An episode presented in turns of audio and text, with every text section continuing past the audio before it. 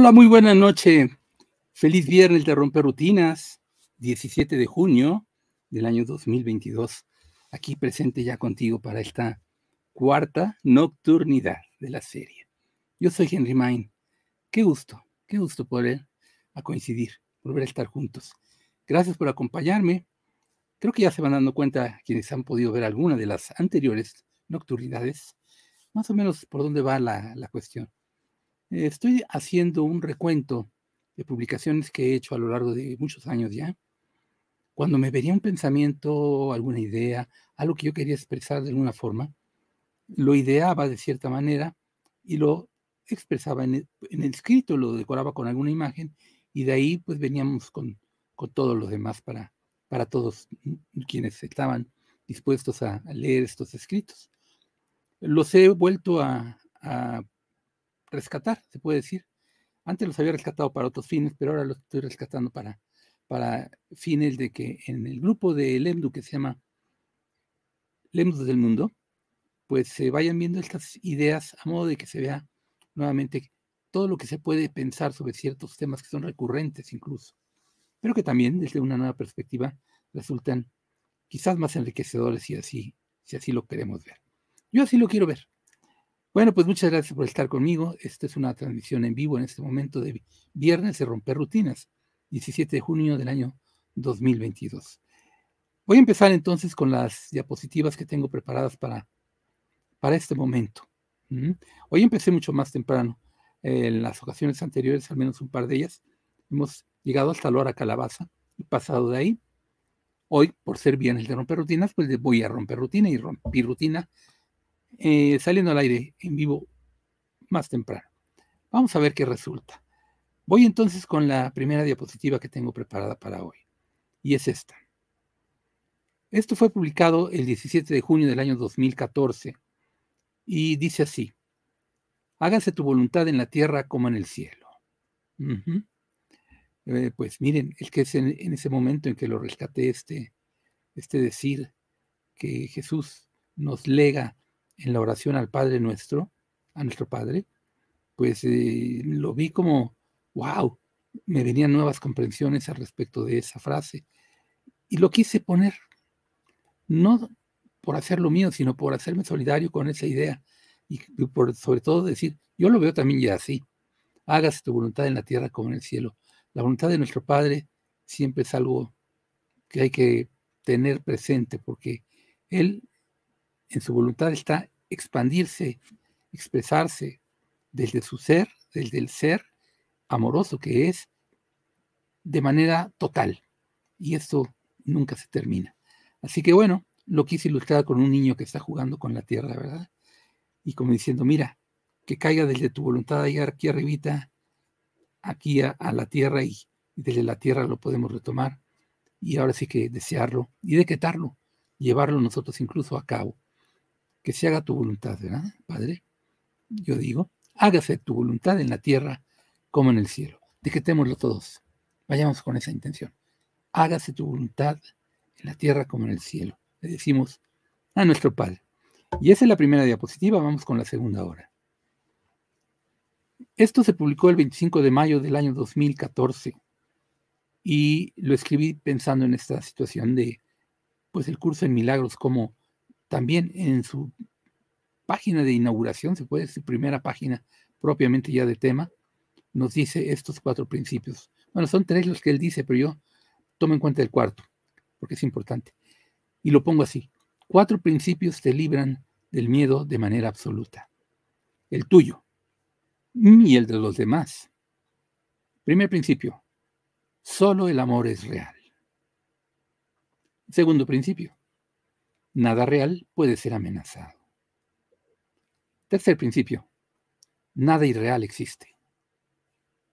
Cuarto principio. En esto radica la paz de Dios. Y la tuya también. Hay que tomar eso en cuenta. Si para Dios en eso radica la paz, nos dice Jesucito a la introducción de un curso de milagros, pues también para nosotros.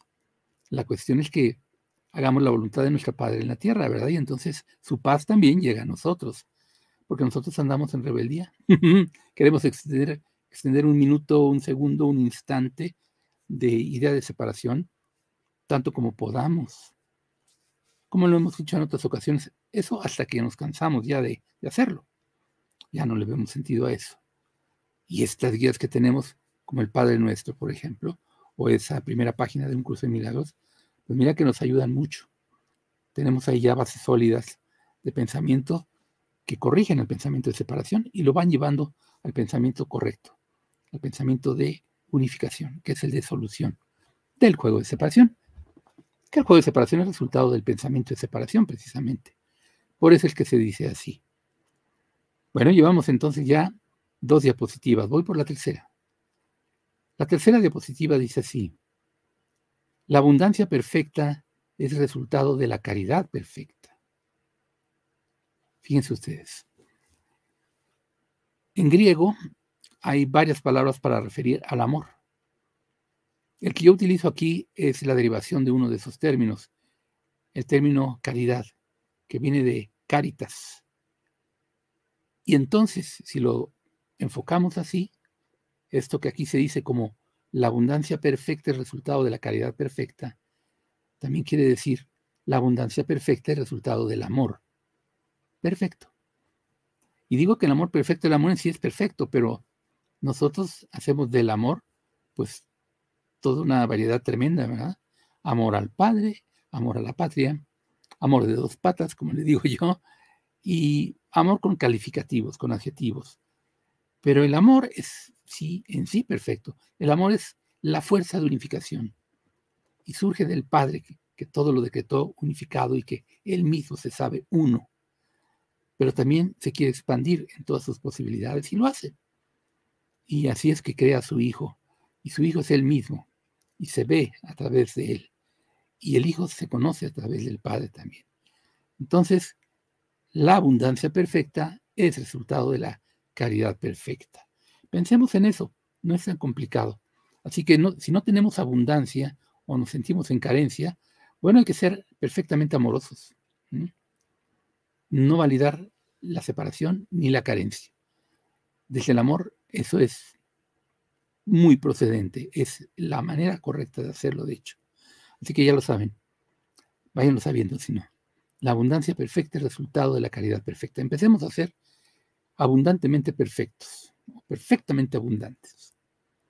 Esa fue una de las eh, diapositivas que tengo preparadas para hoy. Son 11 en total.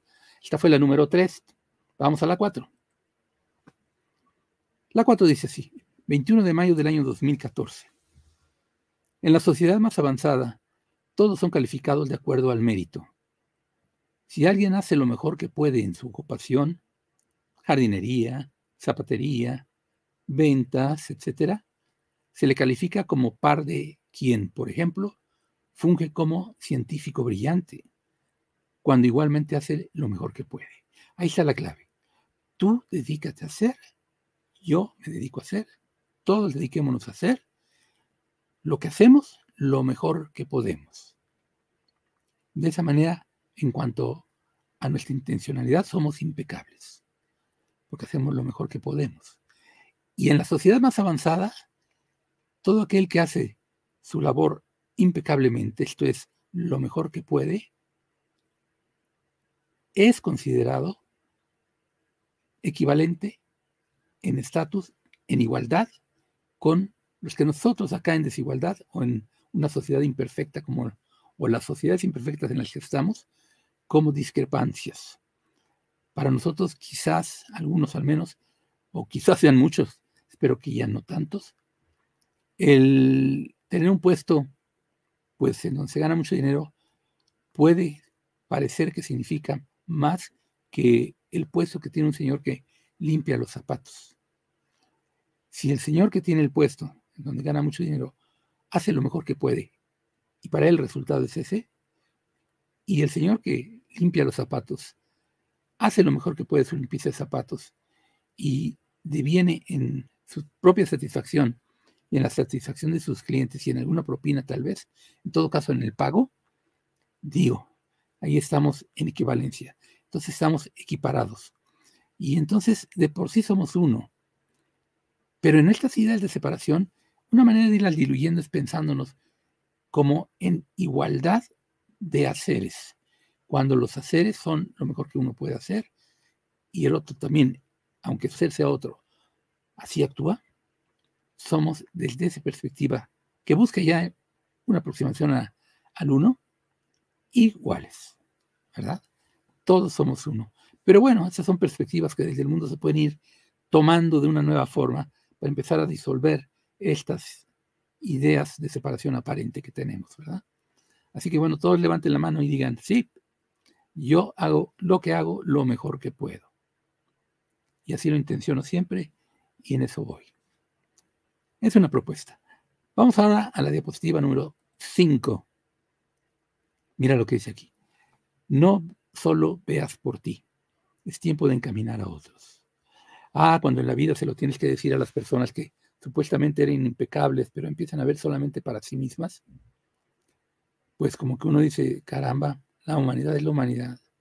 Eventualmente aún las personas impecables ven solo por sí mismas, si vuelven a caer en el mundo. Yo esto se lo dejé decir a una persona que supuestamente era impecable, pero a la mera hora resultó ser de otra forma. Y aunque brevemente, espero yo, pero de sí de manera muy determinante y determinada. Le dije, no solo veas lo que a ti te interese, lo que a ti te interesa. Vamos, es otra manera de decir, no solo veas por ti. Y cuando ya no solo ves por ti, entonces es tiempo de encaminar a otros. Encaminemos a nuestros hermanitos a que también sean impecables, a que también hagan su hacer de la mejor manera, ¿verdad? Y a que se sientan felices en el mundo. ¿Cómo? Pues así, haciendo todo lo que se haga de la mejor manera.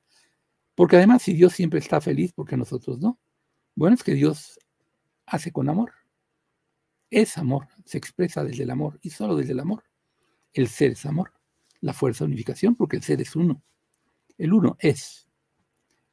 Entonces, reconozcamos todo eso en nosotros. Y si lo hacemos, entonces ya estamos viendo por nosotros. Bueno, entonces ya que lo hicimos, y si el resultado es ese, es tiempo de encaminar a otros. Esa es otra de las intenciones de estas transmisiones que hacemos en Lemdu, ¿verdad? Y de las que yo he hecho desde siempre. Vamos entonces a la diapositiva número 6.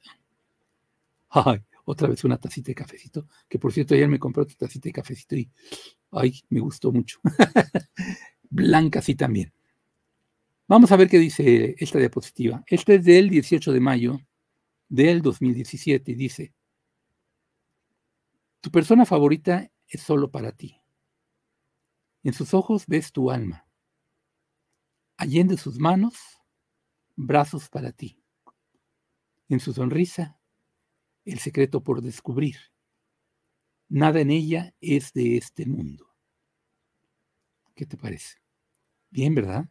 Entonces, todos debemos de tener y tenemos probablemente, casi seguramente, una persona favorita. Bueno, tú le elegiste así, como favorita. Entonces es solo para ti. ¿Por qué? Porque en sus ojos ves tu alma porque más allá de sus manos ves brazos para ti. Y porque en su sonrisa ves el secreto por descubrir, así como muy monalísticamente, ¿verdad? Nada en ella es de este mundo, todo es como desde el ser, desde el espíritu. Entonces, sépanse, tú eres mi persona favorita, porque tú eres yo y yo soy tú. Cuando niños jugábamos mucho a eso de que eh, yo soy tú, tú eres yo. ¿Quién es el más tonto de los dos? si el compañero de juego decía, yo.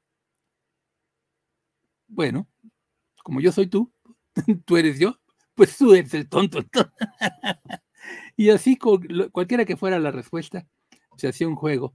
Se trata de ser felices y de estar contentos. Así que esos juegos de niños son también lindos. Hay que recapitularlos también. Bueno, esta fue la diapositiva número 6. Vamos a la diapositiva número 7. Vean primero la foto.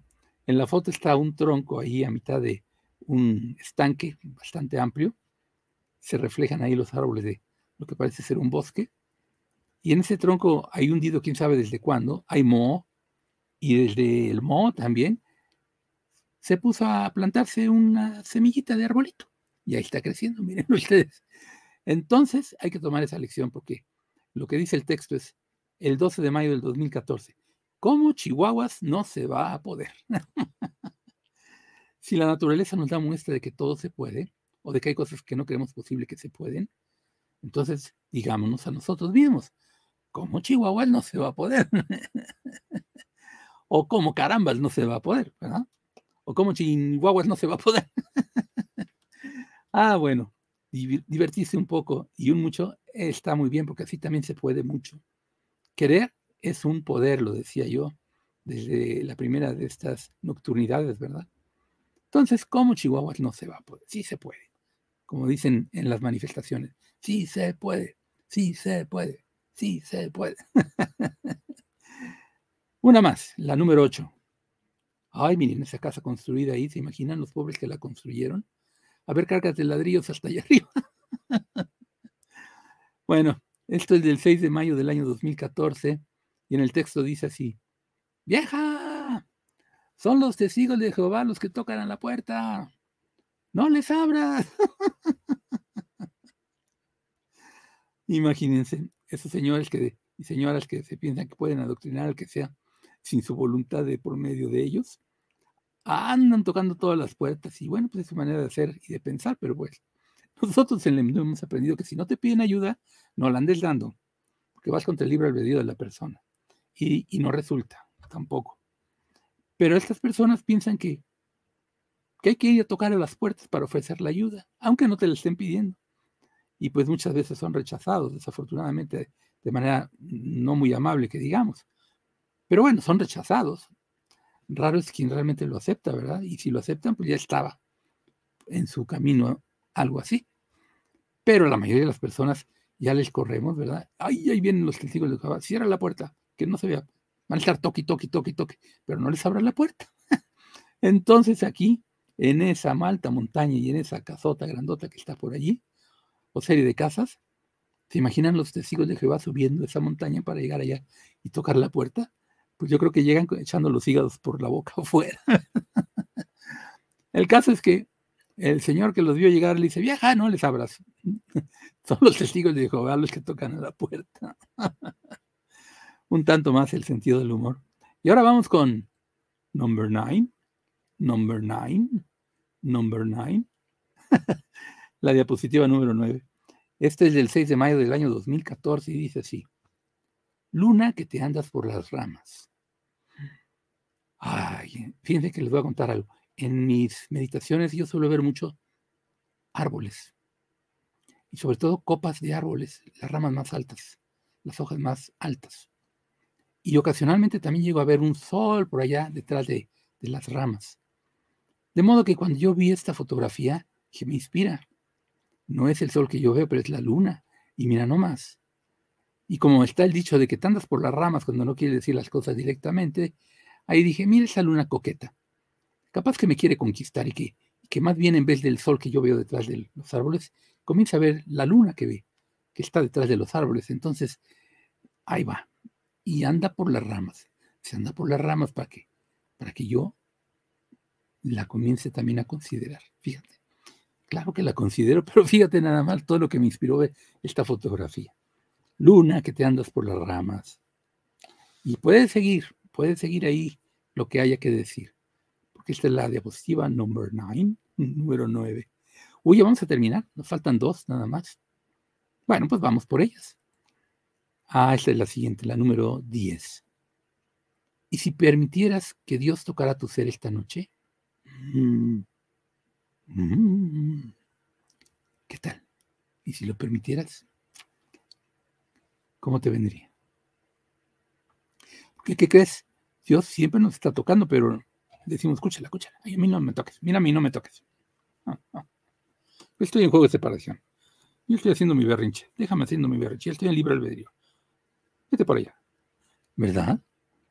A menos que ya te cansaste de jugar el juego, entonces dices, ay caramba, Diosito, ¿dónde andas que no te veo? Ven para acá. Y hasta las iglesias va uno y se hinca y dice, ¿ontás, ontás, que no te veo? Y hay una canción de Mecano que habla precisamente de eso, ¿verdad? Te busqué debajo del colchón, y anda diciendo una lista de cosas de por dónde te busqué, te busqué, te busqué. Y al final de la canción finalmente dice, te busqué en mi interior, en mi corazón, y ahí estabas. Fíjate, andamos buscando por todos lados. Dios está en nosotros y nos toca siempre, pero nosotros no queremos que nos toque hasta que queremos que nos toque. Y entonces sí andamos ahí buscando por fuera. Pues miren, Dios está en nosotros. Es más, nosotros somos Dios. Nos hemos olvidado de ello. Y nos está tocando siempre. Entonces, ¿qué tal que permites que Dios te toque esta noche? Es decir, que ahora sí no te andas por las ramas como esa lunita que quiere coquetearme, y más bien dices tú, mm, no voy a andar de rejo esta noche, esta sí, que se haga la voluntad del Padre en la tierra, como en el cielo. Y voy pues. Entonces, ahí vas a sentir el toque de Dios en ti. Miren que de noche yo los he sentido fuerte cuando estoy dormido incluso, y me han llegado fuerte, me han llegado como descargas eléctricas tremendas. Yo siento que cada una de las células de mi cuerpo está vibrando, vibrando y vibrando intensamente. Y de pronto siento como, ¿qué me está pasando? Y despierto, pero no abro los ojos, me quedo como, ay, qué bien se siente esto, pero qué intenso. Y ya después, al amanecer y preguntando a los maestros, pues me dicen es que tu ser superior te quiso tocar y tu ser superior lo hace en nombre del Padre. Mm. Entonces me tocó el Padre. Fíjate. Pues ya les digo, las sensaciones pueden variar, pero ay, es, es muy lindo, es muy intenso, se siente la vida de cada célula y eso nos da también sensación de unificación, de que toda la multiplicidad que parecemos ser internamente incluso, se unifica y nos sentimos como uno. Y entonces queremos. Y, ese es un poder. Y podemos. Así pues, ¿y si permitieras que Dios tocara tu ser esta noche? Ahí te lo dejo. Si tú quieres, considéralo. Esta es la última. Ay, Mafalda nos viene a visitar otra vez, miren. Y fue del Día del Niño, miren, 30 de abril del año 2013. Hace nueve años. Dice así el, el escrito. Los niños tienen ombligo porque al formarlos para revisar que estén listos para nacer, Dios los pica en la barriguita y les dice, tú ya estás. y se va con el siguiente en la línea, le pica en el ombliguito, después de revisarlo, y tú ya estás. Y así se va con cada niño, tú ya estás, tú ya estás, tú ya estás. Les pica en la pancita y les deja la marca del ombliguito.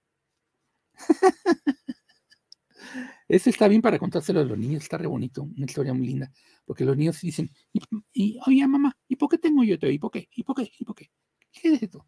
Y pues les decimos cada cosa, cuentos de terror incluso, pero no, este es un cuento bonito para contarnos. Así que cuando nos picamos el ombligo, es como si Dios nos estuviera diciendo, tú ya estás. Entonces déjate picar el ombligo cuando de veras tú ya estés. Déjate tocar. Deja que ese ombliguito también sirva para reumbilicarte con el Padre.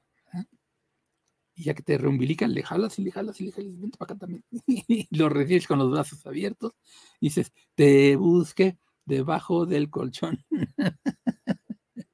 y le cantas la de Mecano. Ah, qué bonito. Pues miren, es viernes, es viernes de romper rutinas.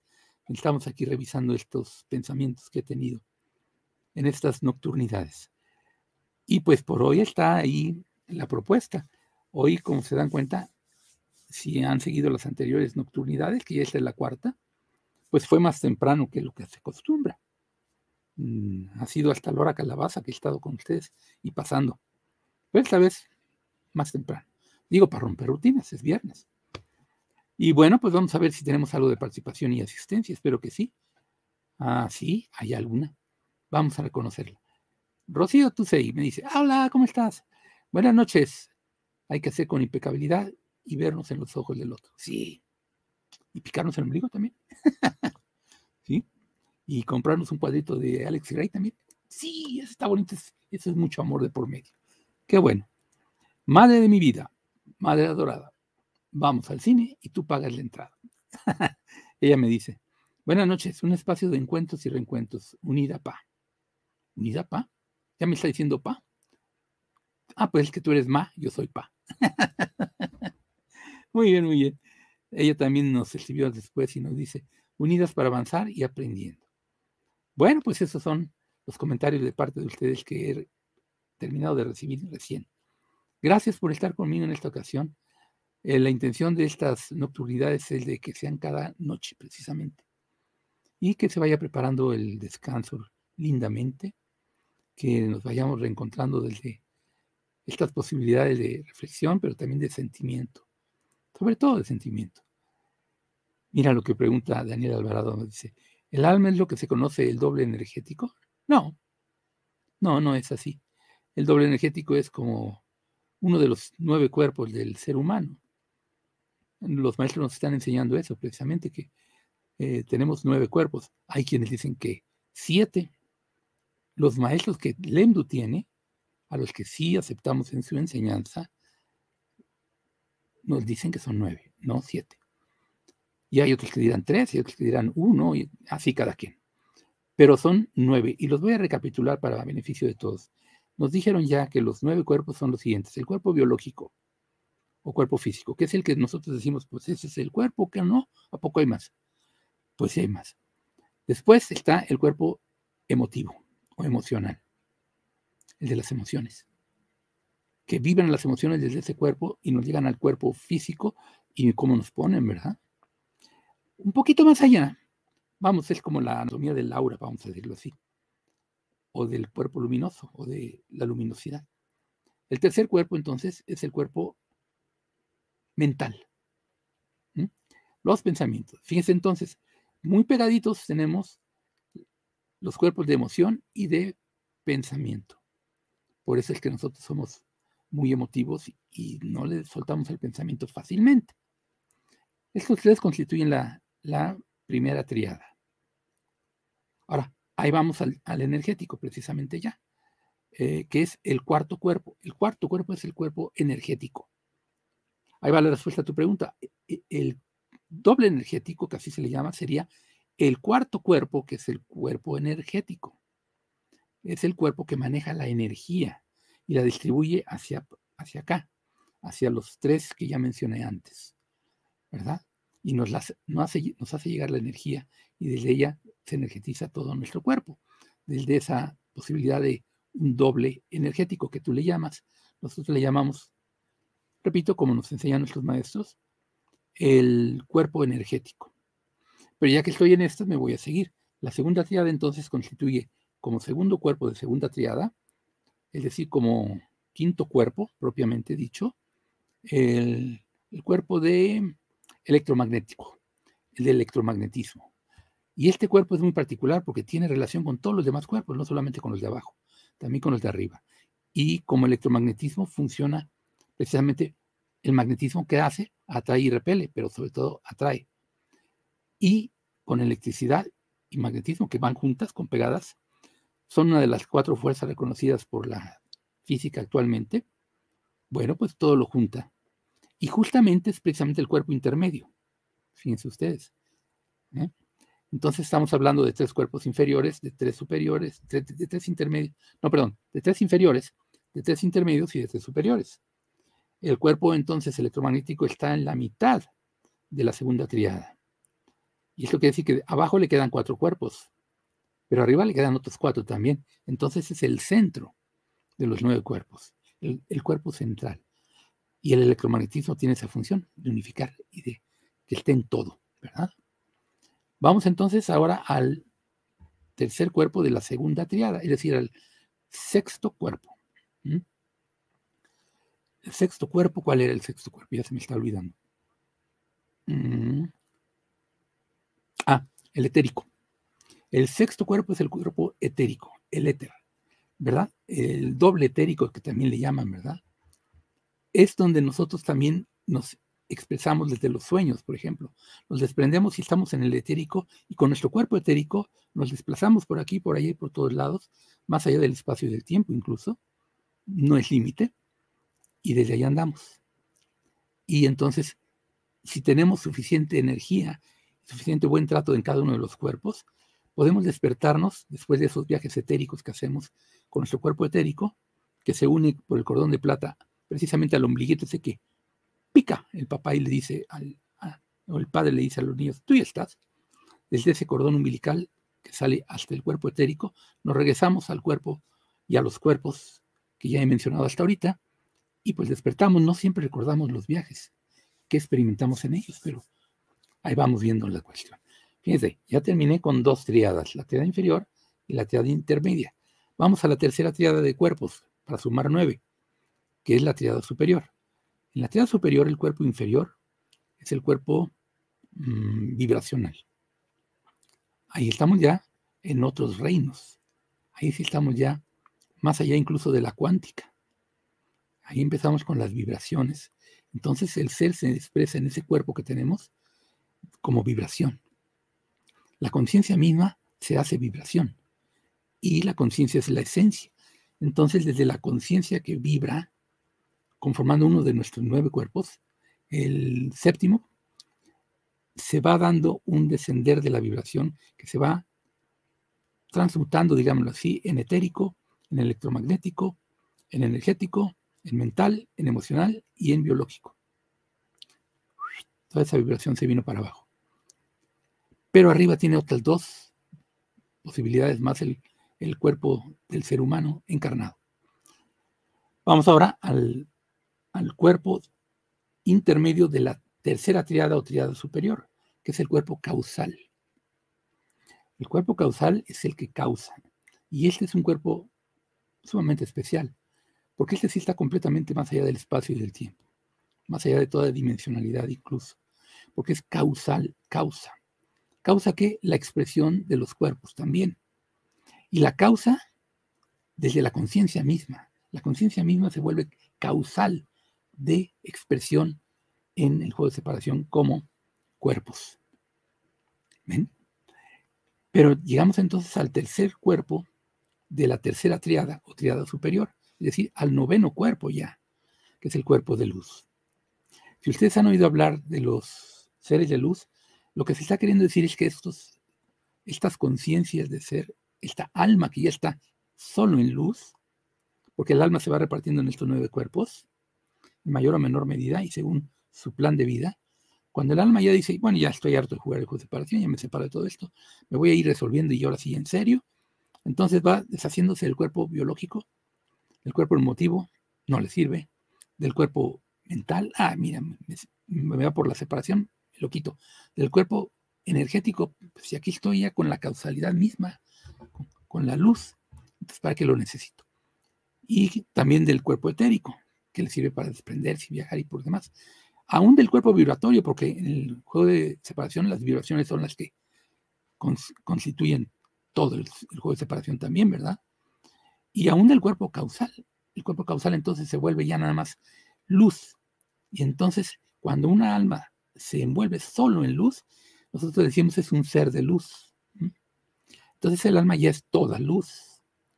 Y cuando ya es toda luz es porque ya se quiere resolver por, por completo de, y salirse del juego de separación. Y entonces se dispone a salir del juego de separación. Y entonces regresa a la unificación, en luz. Entonces, querido Daniel, el alma no es lo que se conoce como el doble energético. Es todo esto que acabo de mencionar y el doble energético es propiamente el cuarto cuerpo, el cuerpo energético. ¿Mm? Bueno, Ojalá que te sirva la respuesta y qué bueno que la preguntaste. Me sirvió para dar estas consideraciones a todos como una posibilidad de, conocimiento que nos han compartido los maestros a nosotros. Dánata está presente. Hola, ¿cómo estás? Bienvenida. Linda noche. Dice, mira, sonriente. Está, está también. Estoy sonriente. Y por acá está también Daniel repreguntando. Hombre, le interesó. Qué bueno, vamos a ver qué nos dice. Dice, estos serían las siete mentes que menciona don Juan Nicolás Santillán las cuales logró dominar. Las siete mentes que menciona don Juan Nicolás Santillán. Bueno, puede ser. Los guerreros lo veían así, ¿eh? Los guerreros lo veían en número de siete. Pero esos, esos números de siete más bien son, en relación de los linajes, eh, relativas a las vibraciones de cada uno de los siete chakras. Entonces, cada chakra en sí es una expresión mental, porque todo es mental. El juego de separación está constituido por los bueno, reconocido como constituido por los siete principios hermetistas del Kibalión, siete.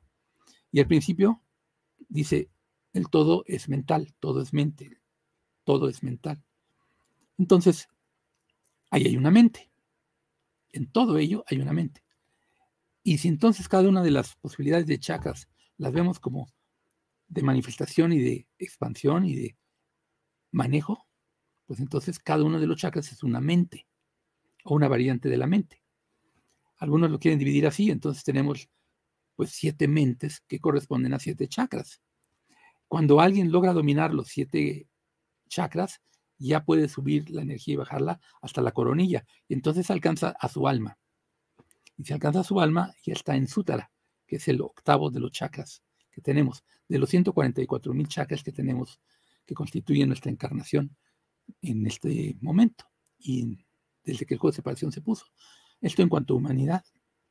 Entonces, por eso se habla de que un nahual, como don Juan Nicolás Santillán, que se dice ahí, dominaba las siete mentes, lo que hizo fue subir la energía desde cada uno de los chakras hasta arriba, dominó entonces el manejo de la energía, que es otra forma de decir su kundalini, lo encendía y alcanzaba Keter, que es el séptimo chakra, según el árbol de la vida hebreo, para brincar al octavo, que es Sutara. Es decir, entra ya en el reino del alma. Y entonces va trascendiendo su encarnación. Empieza ya en el reino del alma. Y entonces los cuerpos, nueve cuerpos, tienen otra función y, se va deshaciendo de ellos el alma si lo quiere hacer. Pero son dos cosas distintas. Muy bien, ojalá te sirva el dato. Bueno, pues es que son temas amplios. Cada uno de esos temas se pueden usar para una plática extensa, detallada, incluso con pizarrón. Yo las he dado así y así se explican con mayor claridad. Siempre nos ayuda mucho un cuadro, dice más que mil palabras, dice el dicho. Bueno, pues esos son los comentarios que recibí el día de hoy de parte de ustedes. Estoy muy agradecido por su participación, por su asistencia, por su constancia en esta propuesta que es Nocturnidades. Y como les digo, es la propuesta de hacerla cada noche. A deshoras.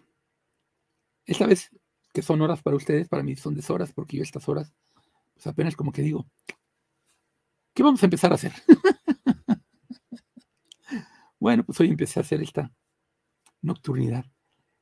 Normalmente la suelo hacer después de las once y media de la noche y pegando con la hora calabaza, que son las doce de la noche, cuando la carroza se convierte en calabaza, por eso le digo la hora calabaza, según el cuento de, ¿de quién era?